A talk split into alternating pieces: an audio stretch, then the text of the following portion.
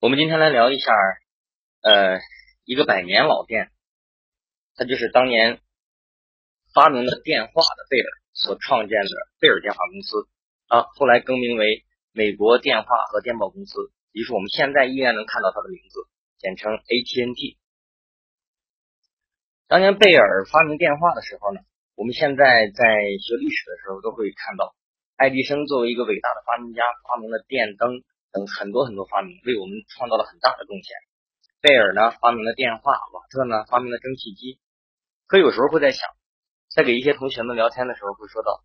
你真的觉得当年的这些科学家都是非常伟大的，想着为人类的发展做出一些贡献吗？我觉得从私人角度来考虑。他们肯定也想过自己发展的这些发明出来的这些东西是有什么样的一个商业收益的。好了，那当贝尔发明了这个电话之后，他应该怎样才能够获得商业收益呢？当然，他肯定想到的是他的电话能够销售出去。好，那销售出去电话之后又有什么用呢？你在家里放了一个电话机子能做什么？对，那就需要网络。好，那我把网络建设起来之后，我可不光是卖了一个电话机子来收取这个费用，我要持续的有收入，那就收取我们现在每天都避免不了的通信费用。好，当年一八七七年，贝尔创建了贝尔电话公司，从他一成立就是绝对这个行业的龙头老大。在一八九二年的时候，美国通过贝尔电话公司。呃，打一个长途电话，一分钟的通话费用需要两美金。当时的两美金相当于我们现在五十美金，可都不止啊。这是在一八九二年，到了三十五年之后的一九一五年呢，在美国从西海岸到东海岸打一个长途电话，一分钟需要七美金，垄断呀。在当时这个网络下。啊，可以说这个通电话网络下，市场的操作完全根本就没有任何意义，基本上只有是 ATT 说的算，它完全是一家来定这个电话的费用，没有市场竞争。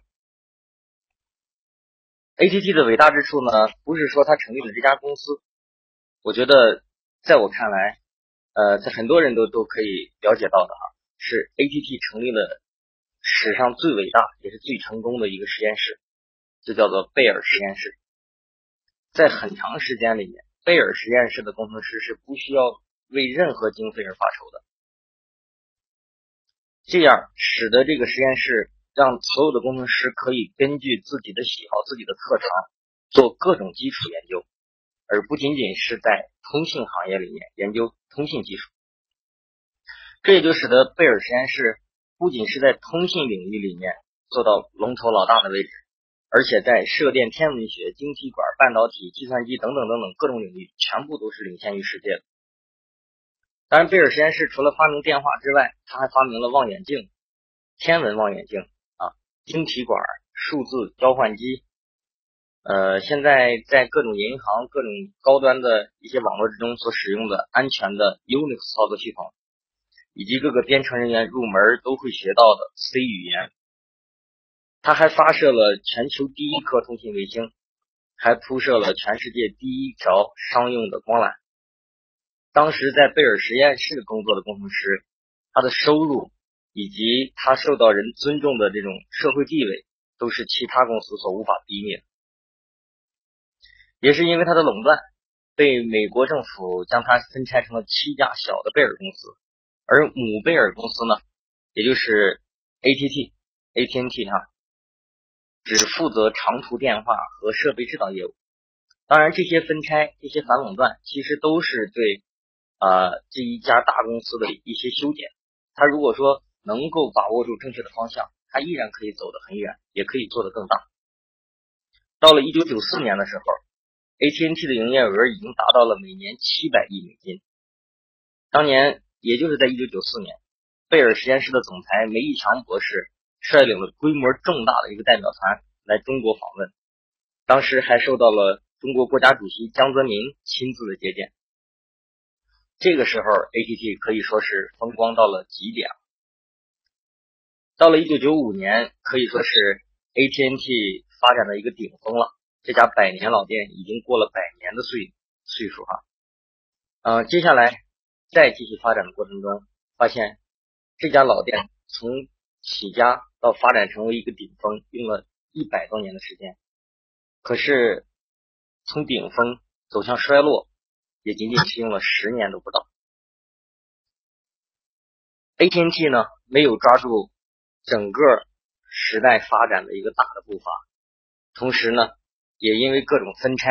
而导致各种业务的分离。一家公司当在股市上被交易的时候，这个权利就不是掌握在当时执行官的手里，而在美国基本上都是掌握在华尔街的银行家的手里。银行家们为了赚快钱，他们将 ATT 不断的分拆。独立董事要想保证投资人能够赚到利益，而这个时候就没有办法考虑公司长远的发展。而执行官们手上的股票又没有华尔街投资银行所控制的多，没办法，ATT 走向了分拆的道路，将在加拿大分公司完全分离出去，成立了北方电信公司，也就是我们后来所知道的北电。当然，对于现在一些刚入行的一些人，有可能还没有听说过这家公司，实际上他在零九年的时候就已经宣布破产了呢。在中国也成立了一家公司，叫上海贝尔。当然，这就是从朗讯啊，从 AT&T 分离出来的朗讯公司。当朗讯公司在从 AT&T 分离出来之后，迅速的就被上市，各个股东在几年的时间内，股票增值了十几倍，赚到了一大笔钱。但是到了两千年，互联网泡沫的来临，只注重追求利润的朗讯公司股价急速下跌。为了节省成本，在二零零一年不得不将贝尔实验室的几乎所有研究部门全部关闭，只为了保留下贝尔实验室的名字而残留的一些小的研究项目。曾经伟大的辉煌的实验室也只剩下了一个贝尔这么一个名字。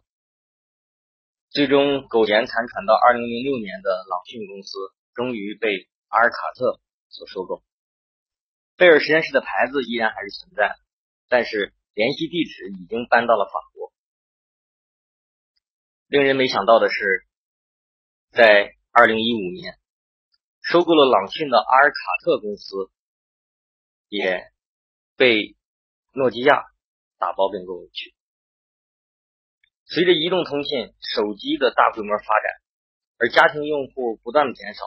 而这个时候呢，ATT 并没有抓住整个通信发展的机遇。最终被美国另外的公司给并购掉，